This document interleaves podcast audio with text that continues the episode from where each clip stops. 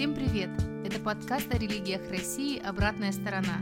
Это первый сезон, в котором мы поговорим об иудаизме. Дисклеймер. Все материалы для данного подкаста взяты из открытых источников. Мнение ведущих носит субъективный и личный характер, без цели оскорбления или нанесения вреда деловой репутации и вашей вере. Некоторые высказывания могут вас расстроить или не соответствовать вашей религиозной картине мира или конкретной вашей ситуации. Подкаст рекомендован к прослушиванию лицам старше 18 лет. Здравствуйте, меня зовут Костя, я безумно впечатлен еврейской общиной, потому что я уже второй раз здесь. Можете, пожалуйста, представиться, чтобы я потом правильно написал э, в титре, как вас можно называть, и можно ли с вами на «ты»? Во-первых, да, конечно, можно на «ты», мне так более удобно, комфортно. Зовут меня Мендел. Обращаются Рав Мендел, это как э, обращение к Равину. Угу. То есть можно сокращенно Рав называть, да? Да. Супер, супер.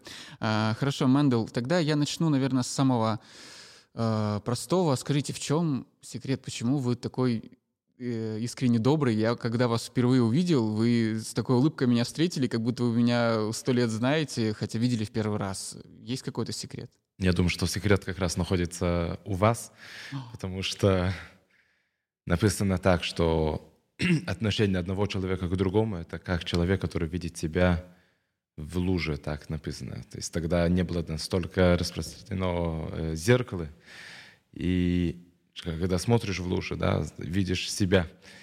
И, видимо, когда я вас увидел, увидел сразу доброго человека, я также пытался к вам. Спасибо, относиться. мне аж, я аж этот, засмущался. Мне, кстати, редко говорили про, про мою доброту, говорили, что я классный, крутой. Сегодня, наверное, непопулярное слово «доброта», хотя я часто ее использую, потому что вот мы даже сейчас с Сашей говорили про э, доброту взаимоотношений между людьми. Мне кажется, в этом вот тайна адекватного и хорошего, не просто, знаете, знаешь, на ты, да, можно. А, бывает такое, что многие говорят, что да вот мы мирно существуем вместе. Мне кажется, просто существовать неинтересно. А вот что-то создавать, да, и вот э, мы с тобой сейчас поговорим. Разговор будет не очень длинный, но я думаю, что люди, которым интересно э, узнать о евреях, э, станут немножко ближе прикоснуться, да, почувствуют э, эту нотку э, искренности, доброты, и, возможно, какие-то вопросы отпадут у многих людей, в том числе и какие-то мифы, о которых многие слушают, да, и говорят. А в целом, если человек родился, родился в еврейской семье, а, и его мама еврейка, он еврей и иудей сразу, правильно я понял? Все правильно, да. Супер. А, тогда эм, скажи, вот Наверное, тоже сложный вопрос. А, чем отличается вера от религии? Э, мне очень сложно сейчас сформулировать. Я, наверное, до сих пор не понял, в чем отличие, а может быть и ни в чем. А, отличаешь ли ты эти два слова «вера» и «религия»? Я думаю, то, что вам сложно понять, чем оно отличается, потому что оно на самом деле не должно отличаться, потому что вера как раз несет к религию. Э, единственное э, в чем, что вера — это такая сила в душе, которая не всегда влияет на действие. Это такое, я расскажу, вот э, самый известный пример насчет веры. Это человек, который идет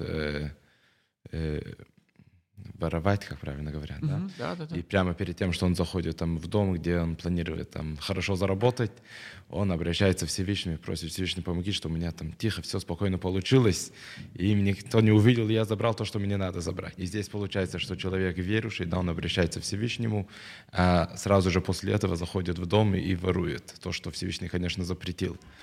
И это как раз говорит о том, что вера есть у человека, но не, оно недостаточно влияет на его образ жизни. Если он жил по своему вере, тогда он понимал, что Всевышний может накормить его правильным путем, через работу, через бизнес, но не через э, тем, то, что он ворует у кого-то. Э, поэтому настоящая вера, оно как раз, как раз на самом деле должно вести к религии, потому что что значит религиозный человек? Это человек, который живет так, как Всевышний нас заповедовал. И у каждого человека есть те законы, которые он должен держать. У евреев есть свои законы, у каждого человека есть свои законы. заповеди, запреты. Поэтому настоящий верующий человек, он должен быть религиозным человеком, по идее. Супер ответ, я понял. мне, я на самом деле, мне было страшновато, потому что мне казалось, что мне очень сложно понять будет какие-то вот такие моменты, да, но вот ты сейчас рассказал очень, очень популярно и понятно. На примере человека, который хотел своровать, он верил, но это не та вера, да, которая приближает нас к, к Богу, к Всевышнему, да.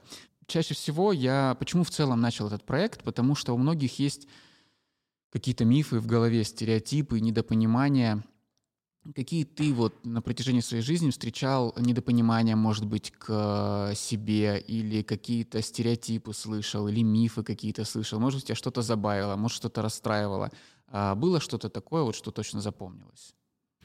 Ну, сейчас сказать что-то, что запомнилось, э, не могу, но в целом в любой ситуации в жизни всегда те вещи, которые они далеко от тебя, невозможно сесть, обсудить, услышать, рассказать, всегда что-то такое создается. Потому что что-то ты начинаешь не понимать, из-за этого ты начинаешь что-то мечтать и создавать целую историю, которой никогда не было. Поэтому в такие ситуации чисто вот в жизни я стараюсь как можно скорее там, сесть и поговорить, хотя бы позвонить. Если человек обиделся, я стараюсь там не ждать долго, а именно позвонить и пообщаться. Если там у меня есть что-то непонятное, я прошу, чтобы, если можно, поговорить. Потому что часто вот такие ситуации происходят именно из-за того, что непонимание, что-то человек до конца не понял, и он это взял дальше. Почти любая там ситуация, когда люди, например, ссорятся, да, если начинать там глубоко заходить, в какой-то момент мы увидим, что они на самом деле оба согласны. Mm-hmm. Просто это уже дошло к тому, что они начали ссориться, и каким-то образом стало там две группы.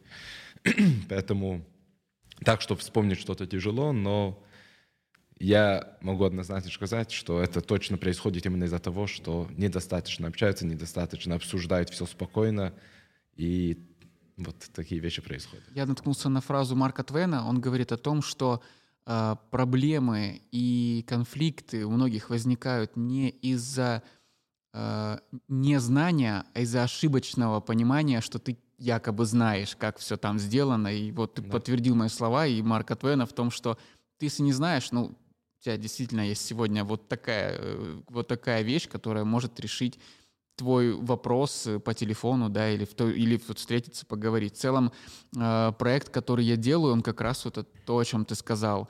Если мы не знаем, не надо придумывать. Есть э, такие люди, как ты, есть такие люди, как э, Саша, которые могут ответить тебе на вопрос, находясь э, да, как сегодня многие говорят, находясь в тематике, да, э, я почему пришел именно в синагогу, потому что здесь носители, и я понимаю, что э, от вас идет, э, во-первых, искренняя, да, и, во-вторых, эм, понятная информация, не придуманная и не созданная где-то кем-то в соцсетях, ой, я сейчас что-нибудь сделаю интересненькое.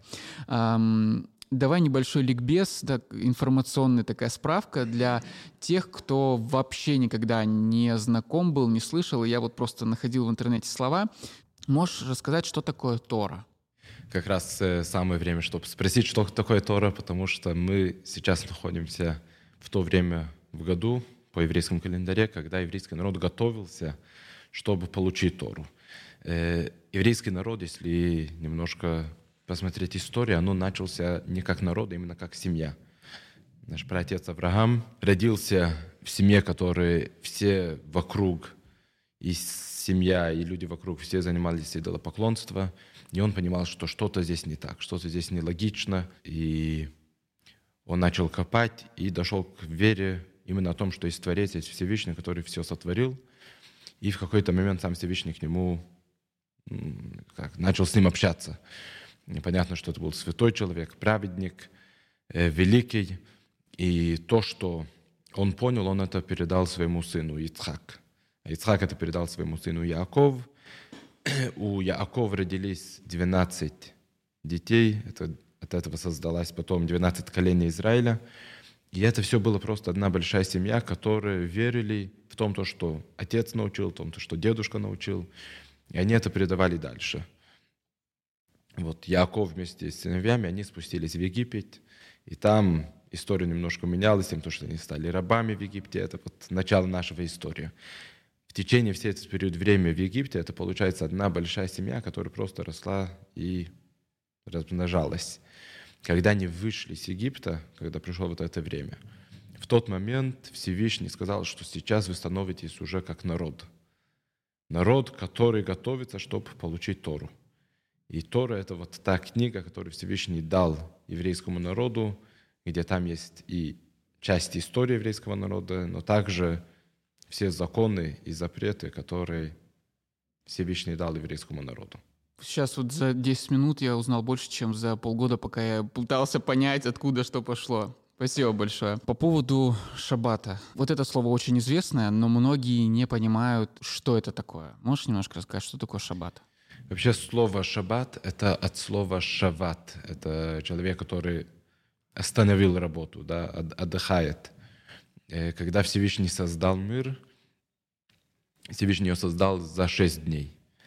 И э, в конце шестого дня у нас день начинается вечером. Да, то есть вечер, день, и ближе к вечеру Всевышний, так написано, закончил сделать все для сотворения мира, и в тот момент он остановился и начал отдыхать, если можно так сказать.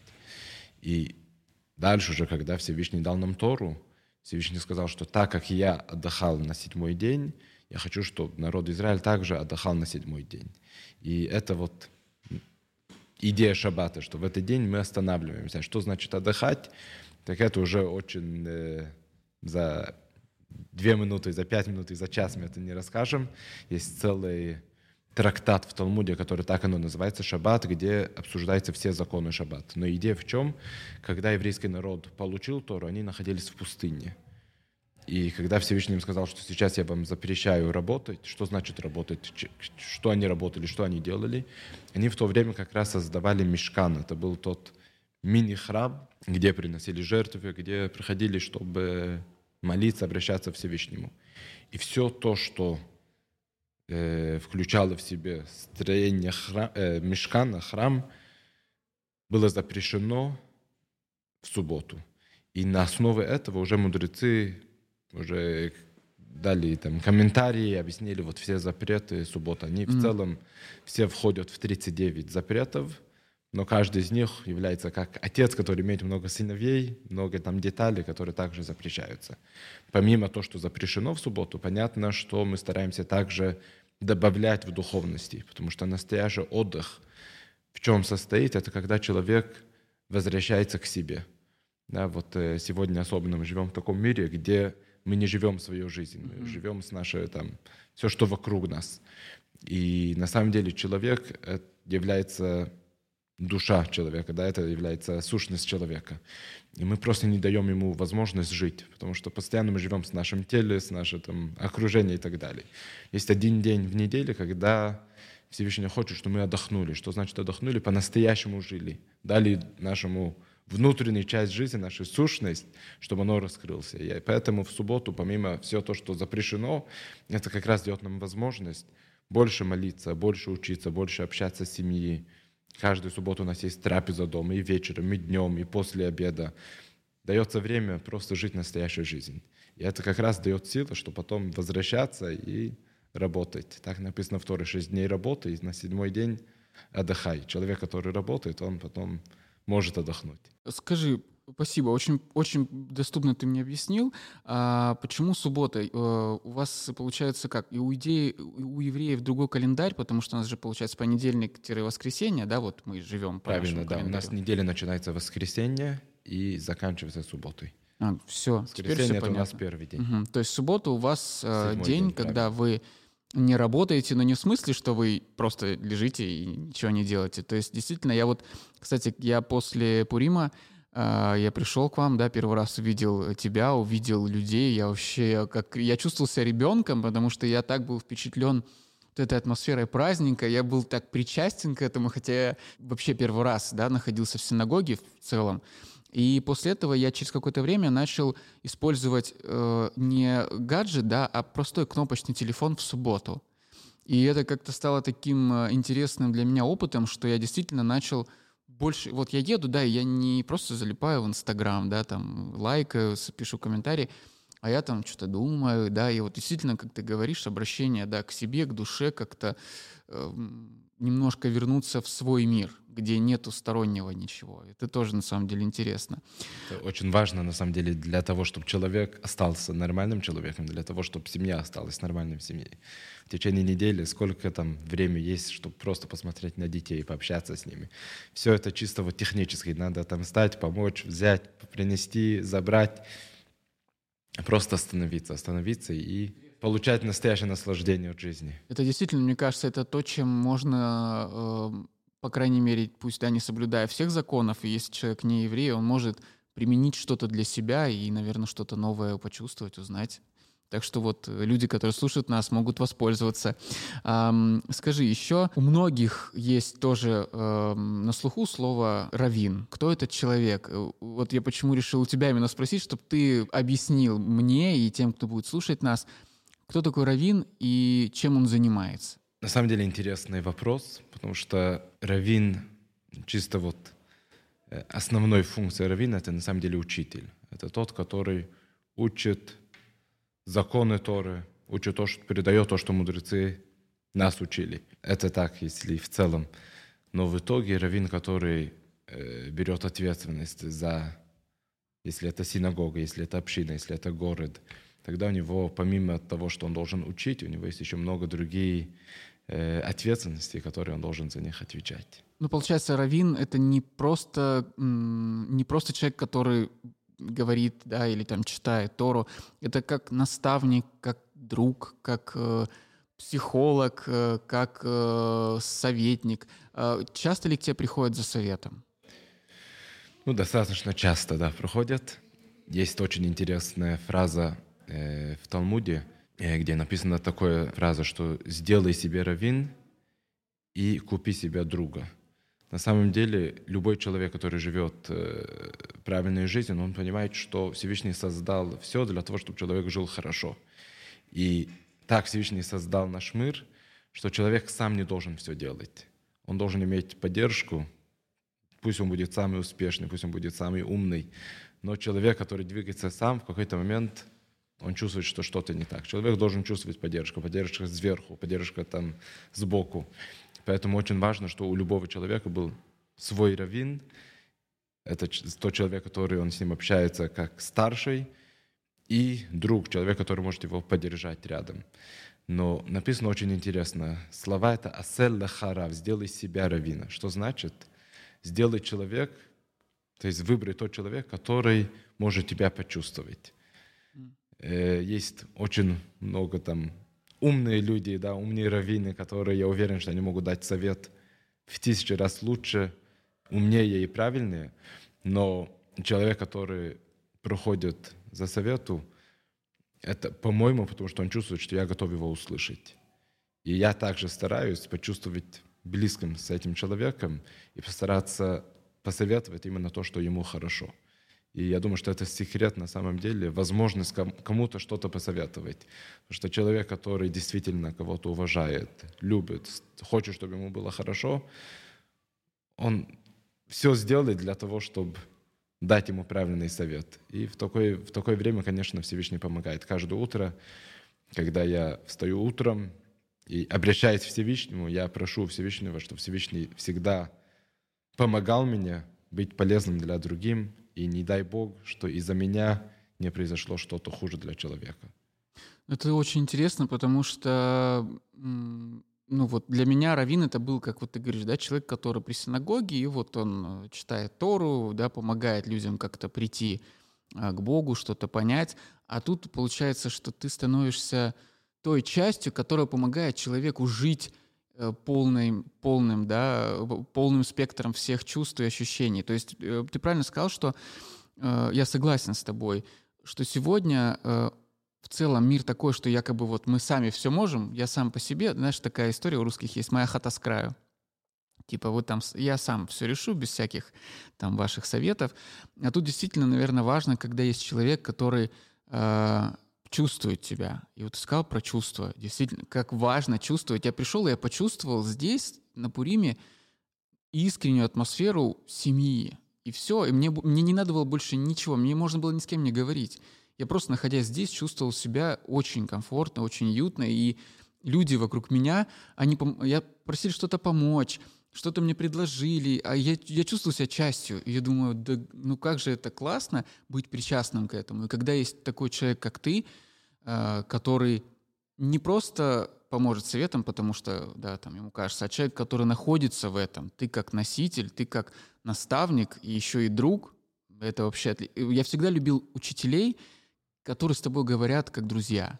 Не которые говорят, так, вот смотри, если ты не сделаешь, то тебя накажут. Нет, это на самом деле важно. Я тоже это любил, стараемся это дальше передавать. Супер, ну вот мы с тобой в этом сошлись. Еще по словам пройдемся. Что такое сойфер? Или кто такой сойфер? Сойфер вообще, если дословно перевести, это человек, который пишет. Э, ну, что значит пишет? Там любой человек может писать. Но один из вопросов был как раз, что это Тора. Есть Тора, а также есть вот на каждой э, косяка двери, увидите, что стоит, это называется мезуза. Также во время молитвы мы одеваем то, что называется тфилин. Все эти э, святые предметы, внутри их есть какой-то молитва, это часть Торы. То есть это отрывок, который есть в Торе, оно ставится в тфилин, оно ставится в мезузы, и, понятно, Тора, там есть э, все. На Пурим, если обратили внимание, также читали там да, свиток. свиток. Да. Э, это не обычная бумага, это пергамент, который сделан э, с кожей. И э, слова, которые написаны, они написаны тоже вот в древнем виде, именно вот с, э, как правильно говорят, э, дьё, э, ч, ч, черником. Черни, да, чернил, чернила. Чернила, да. Угу. И буквы также, как они написаны в Торе, они вот в специальном виде. Чтобы это все создать правильно, надо быть специалистом. Я, например, лично, ну, могу так чисто с ручкой сделать похоже, но я никогда на это не учился. У меня есть брат, ему это было интересно. Он сам вот э, выучил, сам не продолжал с этим, но ему было интересно выучить. Я знал, что у меня вот терпения для этого нету, я просто не учил, я учил законы, знаю законы, mm-hmm. там, как оно должно выглядеть, и что, если я увижу, будет неправильно, я могу сказать, это так, это mm-hmm. неправильно. Но как это создать, я не умею. Это надо быть специалистом, люди, которые занимаются, учатся, как это делать, и потом они с этим живут, они сидят и пишут торы, пишут свитки, пишут там мезузы, тфилин. И это и есть софер. Это один из специалистов э, в еврейском народе. Узкая да. профессия, которая непосредственно связана с э, Торой и с э, сакральным, да, таким Правильно. для евреев текстом. А, скажи, Сегодня вот мы с тобой сейчас говорим на русском языке. Знаешь ли ты другие языки и на каком сегодня вообще языке говорят евреи, допустим, в Краснодаре, Краснодарском крае? Эм, да, я знаю другие языки. К сожалению, русский язык для меня тоже не родной, несмотря на то, что я в детстве жил в Москве. Я в детстве говорю лучше на русском, чем сейчас. Э, с 12 лет, получается, до свадьбы я учился в разных ишивы, и несмотря на то, что там тоже у меня были друзья именно с России, но они также, мы вот говорили именно либо на иврите, либо на идише. Это две основные языки еврейского народа. И вообще э, язык, на который разговаривают, всегда был идиш. Это мы дома также говорим на идише, я с детьми говорю на идише. А учились, писали именно на святом языке, так оно называется. Иврит, на самом деле, это основан на святом языке, но это тот язык, который сегодня в Израиле, можно сказать, большинство говорят. Он очень-очень похож на святом языке, но чуть-чуть, конечно, отличается. Это тоже стал уже разговорный язык у евреев. Но если говорить по правду, идиш — это тот язык, на который еврейский народ всегда последние там сотни лет общались. А есть ли возможность у человека выучить сегодня идиш, или он очень сложен? Ну, можно, конечно, как любой язык. Я, честно, никогда не... Я говорю на четыре языковни, я никогда не чувствовал, что значит выучить язык. Все эти языки я просто... Впитывал? Да, впитывал автоматически, можно сказать. На каких языках ты говоришь? На идиш это первый мой язык, иврит, русский и английский. Отлично, полиглот. Но... Сколько языков ты знаешь, столько жизней ты проживаешь. Где-то я слышал такую фразу. Не знаю, где, где, где-то, да, где-то прочитал. Очень многие знают о том, что э, миллион существует анекдотов про евреев. Миллион. Э, может ли еврей посмеяться над собой? Я думаю, что любой человек может посмеяться над собой. Э, это Это ну, такой интересный, глубокий вопрос. Э, что значит вообще смеяться над собой? И что значит вообще там обижаться? А человек, э, который порядочный, он должен знать самого себя. Он должен знать свои там э, преимущества, и также он должен знать свои слабости. И в этом нет никакой проблемы, потому что Всевышний создал всех раз, разные люди. Кто-то сильнее в одном, кто-то сильнее в другом. И те слабости, которые есть у любого человека, э, конечно, он должен работать над этим, чтобы исправлять, чтобы стать лучше. Но ничего страшного сказать, что да, на данный момент я в этом слабый. И я думаю, что человек, который смеется над собой, просто делает себе легче. Э, человек, который не готов, чтобы смеяться над собой. Да, то есть он хочет как бы скрывать что-то, которое там, ну, может быть, даже не по его вине. Э, поэтому я думаю, что это нормально смеяться над собой, но, конечно, что все должно быть э, в рамках нормы. Самое страшное — это как раз смеяться над кого-то другого. Есть один из, назовем это также, профессия, я думаю, это есть везде, но очень популярно в еврейских общинах, оно называется Батхан. Это человек, который э, радует других с разными там анекдотами, шутками. Mm-hmm. И на любой веселой свадьбе там вызывают такого человека, чтобы всех повеселить. Там какое-то мероприятие вызывают. Пурим э, в, ну, здесь у нас община такое, как бы собираются все в синагоге, но если там быть в Израиле или в больших местах, где есть большие еврейские общины. Пурим — это такой праздник, где, например, в каждом доме происходит праздник. Там все пришли утром в синагоги, а потом все празднуют по домам. И вот как раз вот эти подханим, они ходят с одного дома в другое и там, поднимают всем настроение. И потом понятно, что там кто-то им что-то дает, и таким образом они также зарабатывают. Есть один очень известный батхан э, в Израиле, уже не молодой, но он как бы всегда ну, считается как номер один. И я недавно видел интервью как раз с ним и спрашиваю его, в чем его секрет. И он как раз говорит вот эту идею, что он э, в жизни ни раз не смеялся над другим человеком. Э, человек, который воспользует там своего там э, особенность, да, mm-hmm. то, что он умеет на все смеяться и таким образом снижать другие люди, это, конечно, не ради этого Всевышнему подарил такой подарок.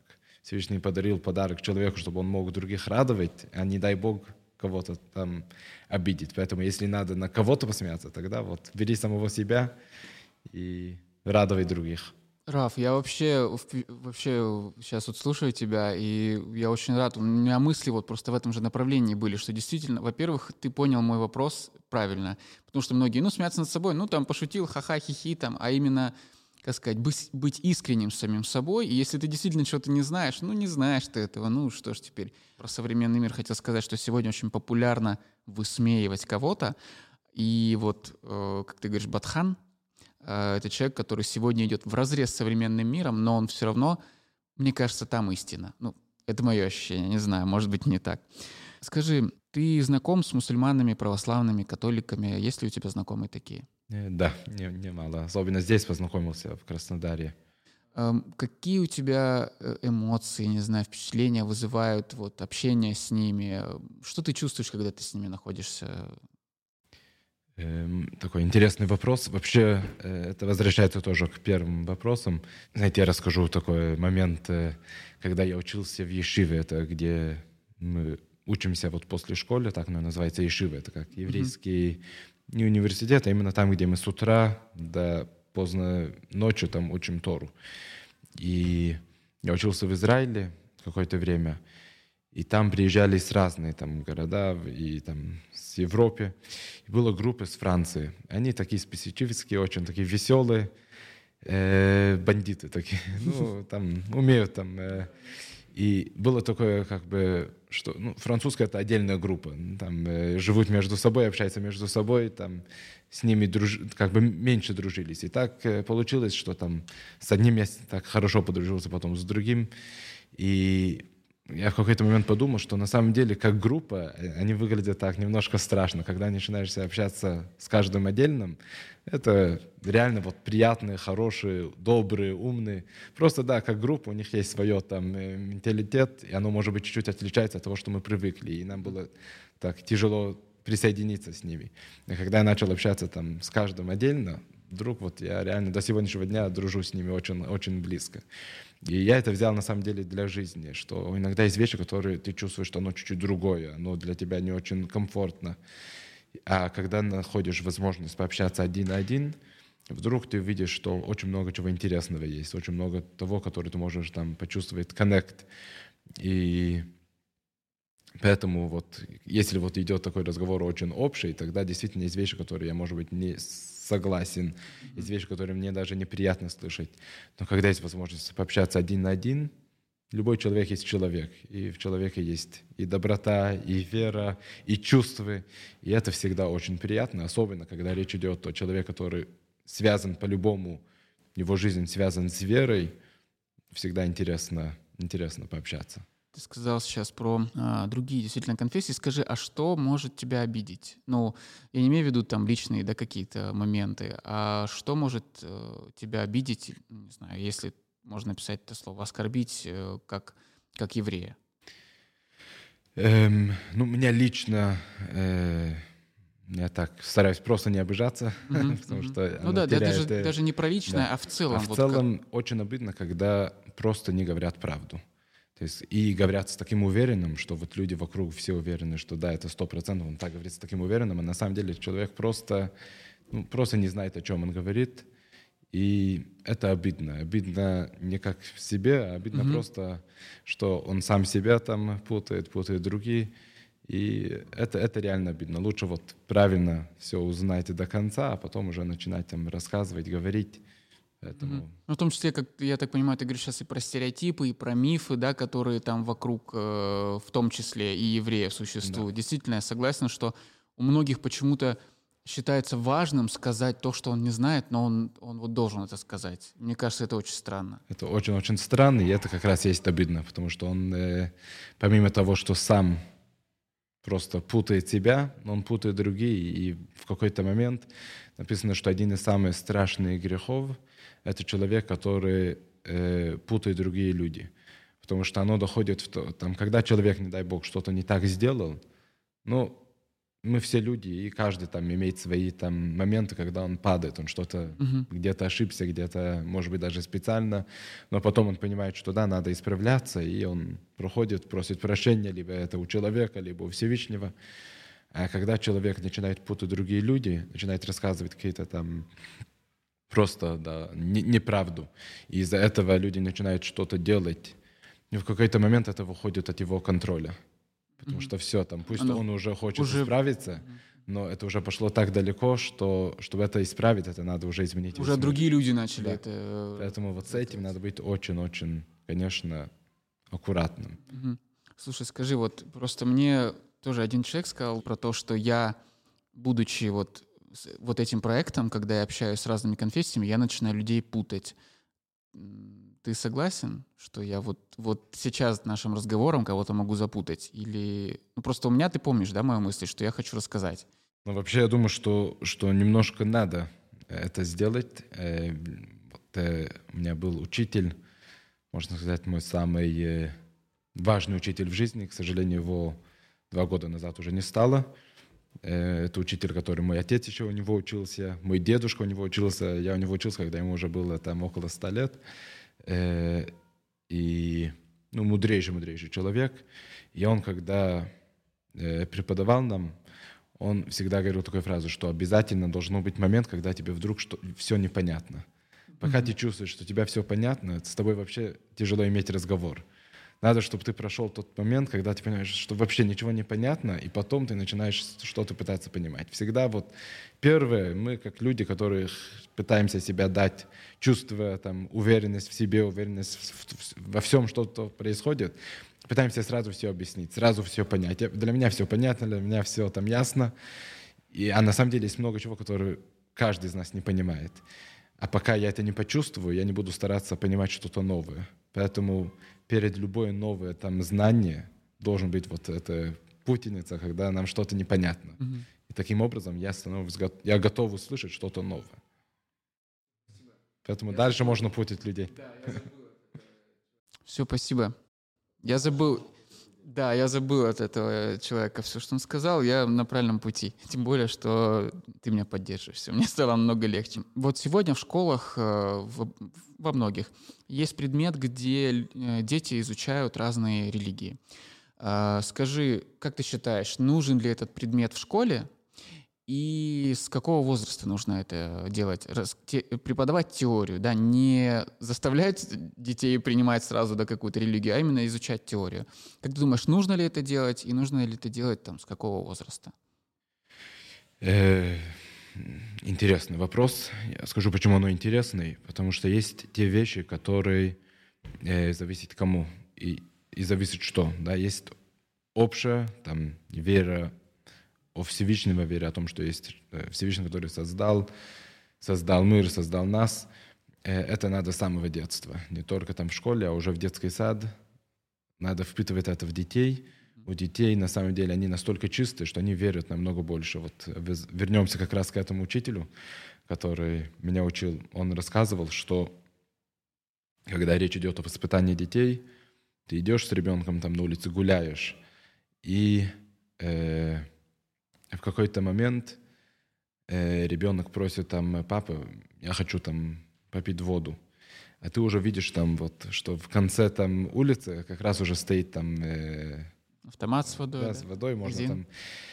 Ты молчи, приходи ближе, скажи, там попроси, Всевышний поможет, и мы найдем воду. И ты доходишь до конца улицы, видишь, и говоришь ребенку, видишь, Всевышний услышал твою молитву, как раз здесь есть вода. Это не то, что ты обманываешь ребенка. На самом деле так оно и есть. Всевышний так помог, чтобы в правильное время ребенок почувствовал, что ему надо воду, и чтобы он долго не ждал, чтобы он получил воду.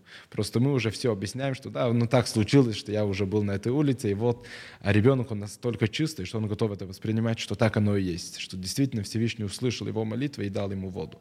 Поэтому есть те вещи, которые надо с самого-самого детства, в детский сад, еще до детского сада, дома, просто впитывать в детей.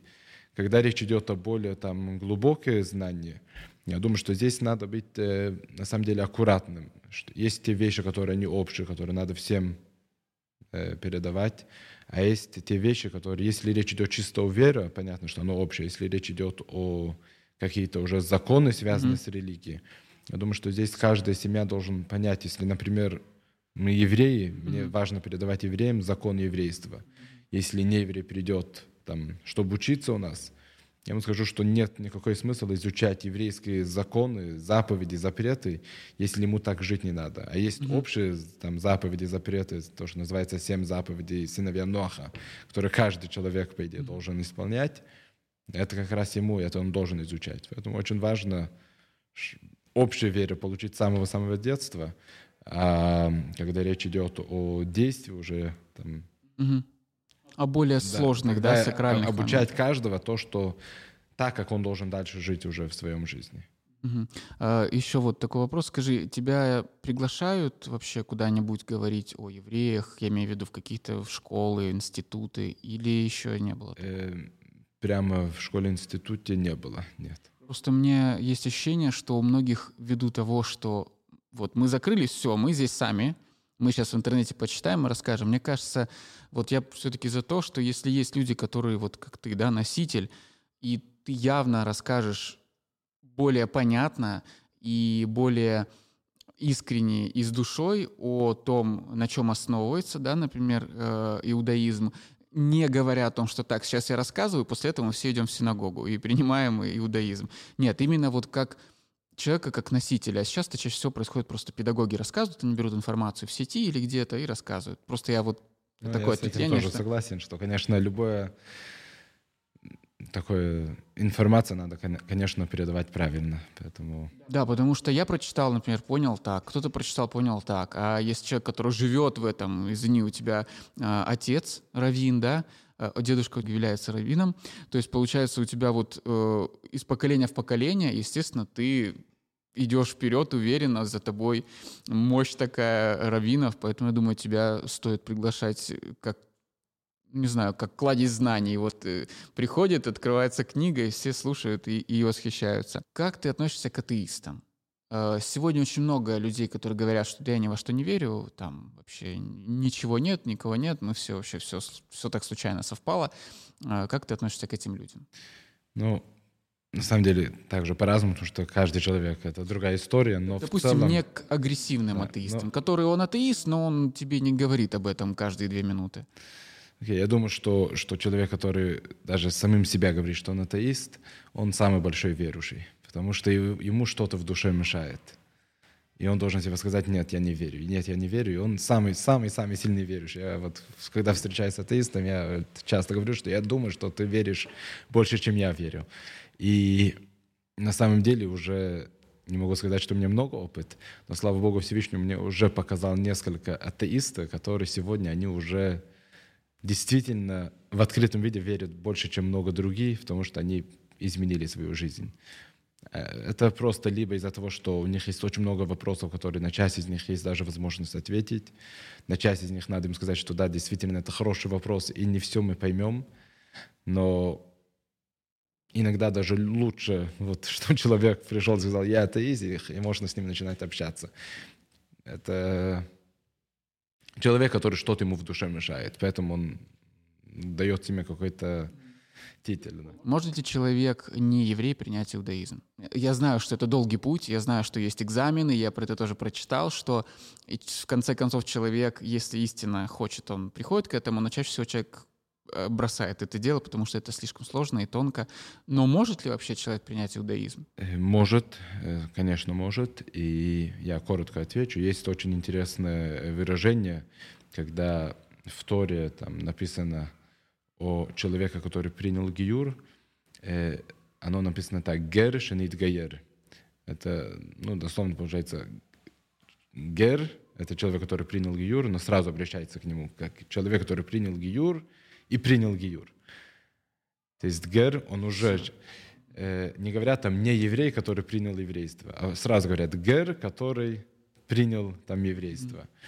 И на самом деле человек, который хочет э, там, принять еврейство, это говорит о том, что у него в душе есть что-то, которое тянет его в еврейство. И это не просто так. И если человек действительно это имеет в душе, он рано или поздно к этому придет. Э, поэтому если это действительно искренне, действительно там хочет, он к этому придет. Наша задача — это остановить человека. Э, потому что, во-первых, это действительно непросто, вообще непросто. Я это понял и... по количеству книг у вас здесь. Я зашел, это даже не по количеству книг, а намного глубже. Это реально не просто, там, просто принять еврейство. Это очень много там того, который человек в первый момент даже не думает, что это от него будет требовать. Это во всем. Это просто поменять полностью, полностью свою жизнь. И поскольку это непросто, и опасный, можно сказать, путь, потому что человек может начать, а потом он понимает, что нет, э, это не для него. Лучше всего остановить человека. И mm. почему остановить человека? Потому что на самом деле наша э, Тора учит нас, что человек для того, чтобы он был полноценным, он не должен быть евреем, а он должен быть тот, который Всевышний его создал. Mm-hmm. Если человек Всевышний создал евреем, он обязан быть евреем. А если человек Всевышний создал не евреем, значит, он может быть хорошим, добрым, правильным человеком с тем, то, что он не еврей. И он может сделать что-то, которое я, например, не смогу сделать, а я могу сделать что-то, которое он не сможет сделать.